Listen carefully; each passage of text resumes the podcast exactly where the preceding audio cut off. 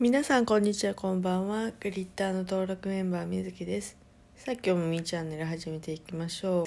はじめにお断りしておきますがこちらちょっとあの順番がちょっとおかしいっていうかポッドキャストの方で昨日配信したんだけどそそれを、えー、ラジオトークの方に、えー、連携するのがどうもちょっと昨日はやる気が出ずあのできておりませんで。なのでこの回は、えー、番外編としてお送りする形になります。そう。で昨日たまたまっていうか久しぶりにアナリティクスをね確認したらあの再生回数が200回を超えておりましてそうそう200回記念のねえっ、ー、と収録もしたいななんて思ってるんですけどなんせねなんかこの土日すっごい無気力というか久しぶりにねなんかやる気がちょっと起きなくてでもあの誰かと喋りたいしっていう感じで収録をしてるんですけどそうだから昨日あの昨日撮ったね、えー、収録会で演技レッスンを受けますよみたいな話あの話し方講座はやるんだけど体験レッスンをやるよみたいなことを言ってたと思うんだけどそれもねちょっと体調があんま良くなくてキャンセルしてしまいでその受けれなかったっていうのでさらにネガティブになりっていう感じ。そうたまにねあるんだよねこういうのね。ちょっとねあの安定していきたいなって思うんですけどなかなかねそうなんか最近精力的にいろいろなことを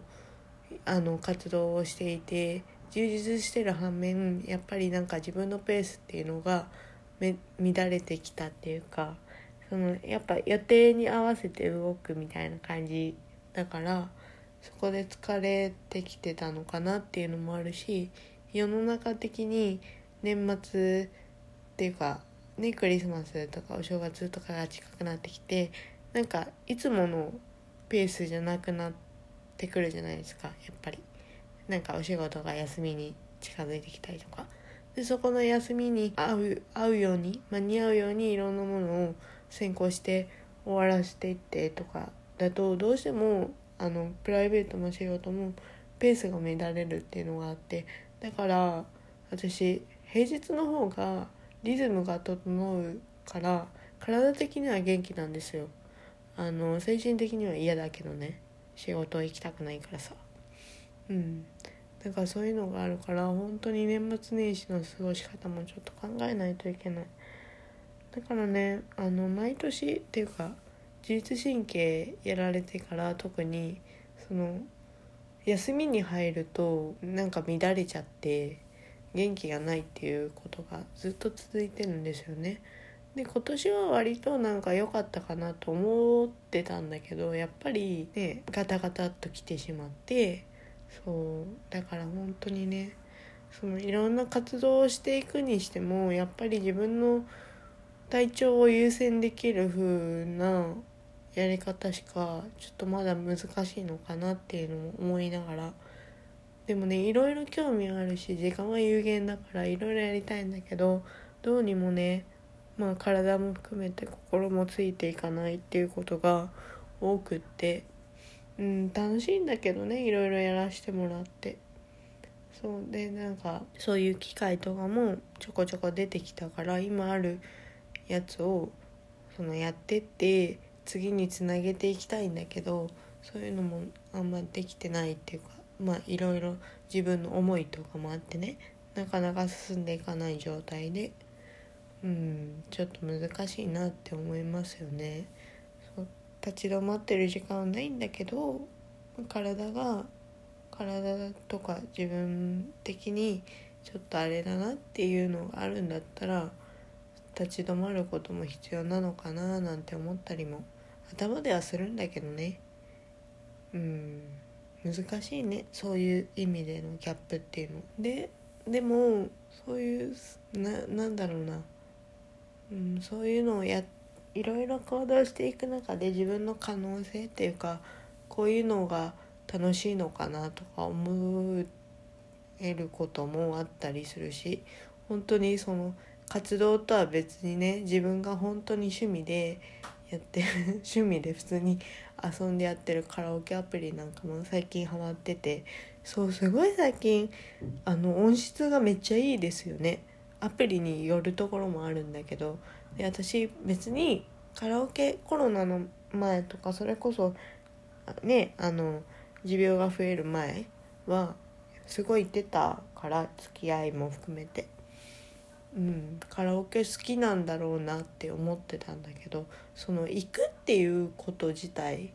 なんかそうコロナ禍になってあのカラオケが好きな人は2つに分かれますよみたいな記事をね見たんですよ。なんかその場に行ってワイワイするのが楽しいっていう人とカラオケをすること自体が楽しいっていうタイプの人といてその後者のタイプの人は本当にカラオケアプリとかでも満足ができる別に行くことすることが楽しいのであって行くことはあれだからで前者の方の人はってその雰囲気を楽しみたいからやっぱりカラオケアプリじゃ満足ができないっていうのがあるよみたいな記事をね読んだんですよ。私は絶対後者だなって思っていて。そうだからそのカラオケにしてもうんまあショッピングとかはねあのよっぽど今の時代バリアフリーとかも整ってきてるしまあいまだにね都心のビルとか行くとちょっとあんまエレベーターとかいい感じになかったりとかして困ったりすることもあるけどその大きいショッピングモールとかだったらほとんどあるしそれは感じないけどやっぱカラオケとかまあお芝居見に行くのとかも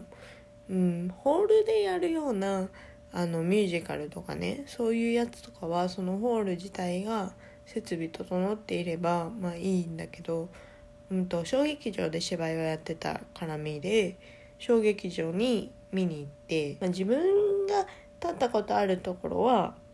まあまあまあかろうじてあれなんだけど大体そのビルの2階とか入り口にちょっと階段があってとかだからその